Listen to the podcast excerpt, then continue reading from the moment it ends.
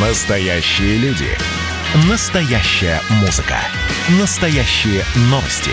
Радио «Комсомольская правда». Радио про настоящее. 97,2 FM. эм. Был бы повод. Здравствуйте, я Михаил Антонов. Эта программа «Был бы повод». 9 января на календаре и рассказ о событиях, которые происходили в этот день, но в разные годы, ждет вас сегодняшняя передача. 9 января 1877 года в России создают общество взаимного вспоможения русских артистов, прообраз Союза театральных деятелей России.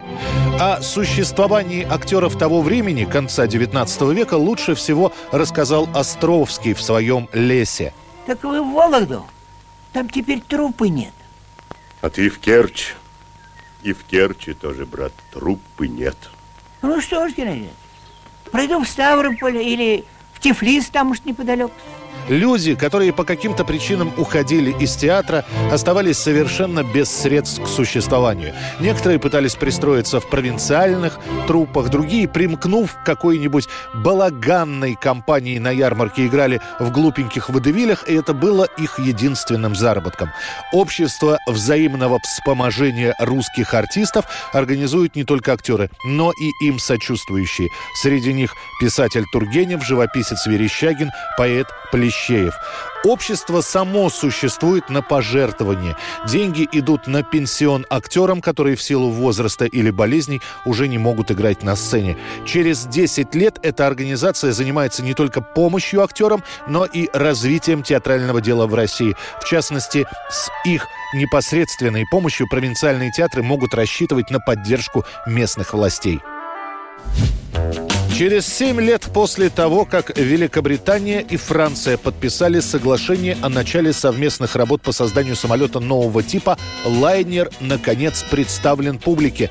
9 января 1969 года в Бристоле состоялся первый испытательный полет авиалайнера, который получил название «Конкорд». There at the end of the runway is Concorde 001 and in Toulouse that's John Raymond Baxter. Первые «Конкорды» выпускают на заводе в Тулузе. А далее самолеты распределяются между странами-участниками. Часть берет Франция, другую часть британцы. Рекламируют новый лайнер как люксовый самолет. Пересечь Атлантический океан за 3,5-4 часа могут позволить себе только очень богатые люди. Билет на «Конкорд» в Вашингтон и обратно стоит более 9 тысяч долларов. В 4 раза больше стоимости билета на «Боинг 747». Here in January 1976, British Concorde touched down on the world's first ever supersonic commercial flight and made aviation history. Несмотря на то, что первые полетные испытания «Конкорда» прошли успешно, его коммерческое использование начнется только во второй половине 70-х годов. За 27 лет регулярных и чартерных рейсов было перевезено более трех миллионов пассажиров, а общий налет самолетами «Конкорда» составил 243 845 часов. 9 января 1984 года на центральном телевидении премьера музыкального фильма Леонида Квинихидзе «Мэри Поппинс. До свидания». Привет, Мэри! Я услышал ваш голос. Вовремя вы вернулись. Помнишь, Эндрю, что я говорил тебе? Правда восторжествует. Как вам это удалось сделать, Мэри? А? Извините, но лично мне это мисс Эндрю порядком надоело. После успехов своих фильмов «Соломенная шляпка» и «Небесные ласточки» Квинихидзе снова снимает музыкальное кино.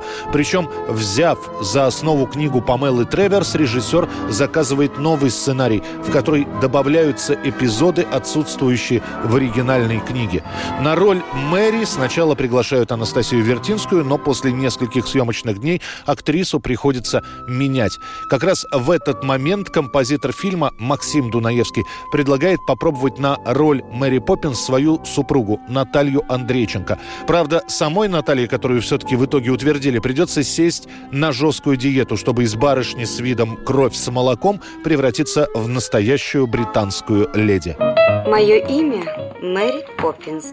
А, Да-да-да, да. Прошу, вы увидите, они очень послушные ребятки. и с ними не будет никаких хлопот. Ленту «Мэри Поппинс. До свидания» с удовольствием смотрят дети, чего режиссер совсем не добивался, предполагая, что снимает фильм все-таки для взрослых. А вот взрослые с удовольствием записывают песни из фильма на магнитофоны. И то тут, то там звучат «Непогода», «Леди совершенства» и «Ветер перемен». Он придет, он будет добрый, ласковый,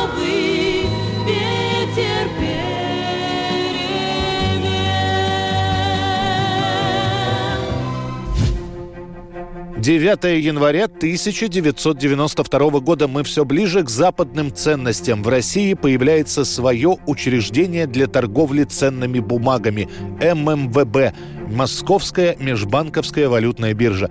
Изначально, правда, никаких ценных бумаг не было. Российская биржа специализируется лишь на валютных аукционах. Лишь через несколько лет будет открыта фондовая площадка для торговли ценными бумагами. Чем занимаются люди на ММВБ, мало кто в массе в своей представляет в деталях. Для большинства это всего лишь организация, которая устанавливает курс доллара или дойчмарки. И действительно, курс рубля и его соотношение к иностранным валютам, сложившиеся на торгах, далее используется Центробанком для установки официальных курсов рубля. Валютный рынок отреагировал благосклонно. И так рубль отыграл почти 7 рублей у доллара и более 10 у евро. 1974 год, 9 января. Американская группа KISS подписывает свой первый контракт со звукозаписывающей фирмой Casablanca Records. В этот же момент начинается раскрутка коллектива. У них еще нет никаких хитов, зато каждый концерт группы KISS становится настоящим шоу с дымом, искрами, пиротехникой, а участники группы выходят на сцену в гриме. Джин Симмонс начинает краситься в демона, Питер Крис в кота, Эйс Фрейли в космического туза, а Пол Стэнли стал звездным ребенком.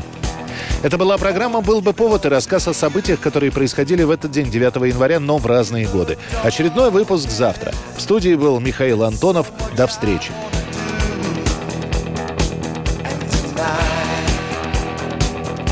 I